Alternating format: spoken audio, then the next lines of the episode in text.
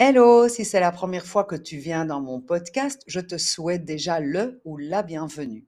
Alors dans ce podcast, je veux lever la honte et le tabou à demander de l'aide autour de la parentalité. J'y aborde des sujets qui me passionnent et qui ont pour objectif ton bien-être parental. Cette nouvelle série de podcasts a pour but d'aider toute l'équipe qui tourne autour de nos enfants.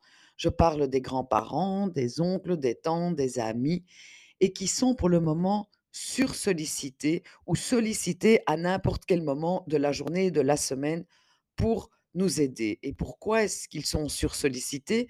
Eh bien, malheureusement, c'est à cause des moyens technologiques actuels. Parce que, et vous allez le voir plus, plus loin, c'est à cause et grâce à nos moyens technologiques qu'on nous demande une rapidité et une sollicitation incroyable. C'est vrai que les moyens technologiques actuels peuvent nous aider à, appréhender tous ces imprévus.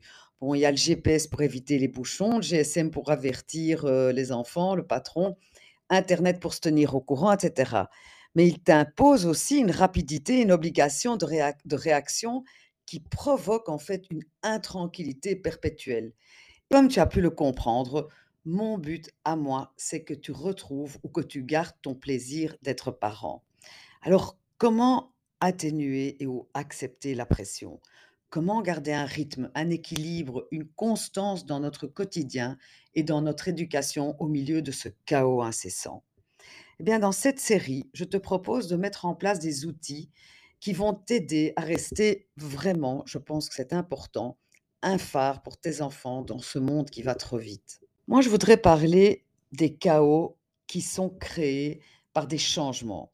Alors, évidemment qu'il y a des grands changements qui bouleversent nos vies, comme des naissances, des décès, des déménagements, des divorces, mais accueillir et vivre ces grands changements, mais ça se fait pas vraiment de la même façon que d'accueillir ou de gérer les petits imprévus du quotidien, comme des embouteillages, une migraine, un rendez-vous, des un boss qui vous demande de rester plus tard, et cetera.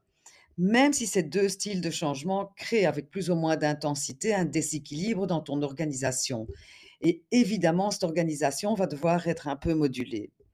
D'un autre côté, c'est vrai que traverser des changements ou des turbulences, ça peut aussi être très bénéfique.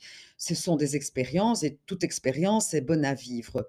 Je parle évidemment pas d'expérience dramatique, à laquelle ni les parents, ni la famille, ni les enfants n'échappent évidemment. Qu'on me comprenne bien, je suis une adepte, j'use et j'abuse des portables, des réseaux sociaux, de Facebook et de tout ce qui existe en matière de communication. Évidemment que c'est un outil magnifique pour prévenir d'un problème, pour nous tenir au courant, pour nous rassurer, pour éviter des attentes inutiles ou pour réorganiser un planning. Et évidemment, tous les plaisirs qui accompagnent ce magnifique petit instrument. N'empêche qu'avant l'apparition du cellulaire, il n'y avait pas moyen pour ton médecin généraliste ou pédiatre de te prévenir qu'il arriverait en retard ou qu'il aurait du retard dans sa consultation. Il devait gérer. Or aujourd'hui, c'est à toi de stresser quand lui t'avertit qu'il y aura du retard. Et tu n'avais pas non plus les moyens d'avertir l'école quand tu étais coincé dans un, dans un embouteillage. C'était à eux de gérer ton retard et non pas à toi d'avertir le monde entier pour quand même être à temps pour aller chercher Jules à l'école. Autre méga changement, nos ados savent toujours nous joindre et ils ont l'art de nous avertir en dernière minute de chaque petit changement. Copains qui viennent manger, sorties, re- eux rentrent plus tard, etc. Ce que je trouve important en éducation et surtout dans le plaisir d'être parent, c'est de comprendre que chaque petit imprévu, aussi minime soit-il, peut avoir un énorme impact sur le reste de ta journée et sur tes gamins. Ce que j'appellerais l'effet domino, l'effet papillon. Euh, un embouteillage ou une simple réunion prolongée va te faire arriver en retard à l'école. Du coup, tu vas être accueilli par ton gamin qui va râler parce que lui-même sera en retard à son entraînement. Quand tu arriveras devant le boucher, il sera fermé. Après que tu as, que tu as conduit ton autre gamin au sport, il faudra revoir le repas, etc. Donc tu comprends bien qu'un simple embouteillage a un impact sur tout le reste de ta journée. Imaginons qu'il existe une échelle de l'adaptabilité. Où est-ce que tu te situerais? Ça peut aller de je suis complètement rigide à je suis adaptable à souhait. Avant de rentrer dans le vif du sujet, je te propose de faire une petite prise de conscience et de répondre au petit test qui suit, juste pour toi, afin de te situer sur l'échelle de l'adaptabilité et de prendre conscience qu'on n'est pas tous euh, égaux face au changement. Quelle est ta réaction face au changement?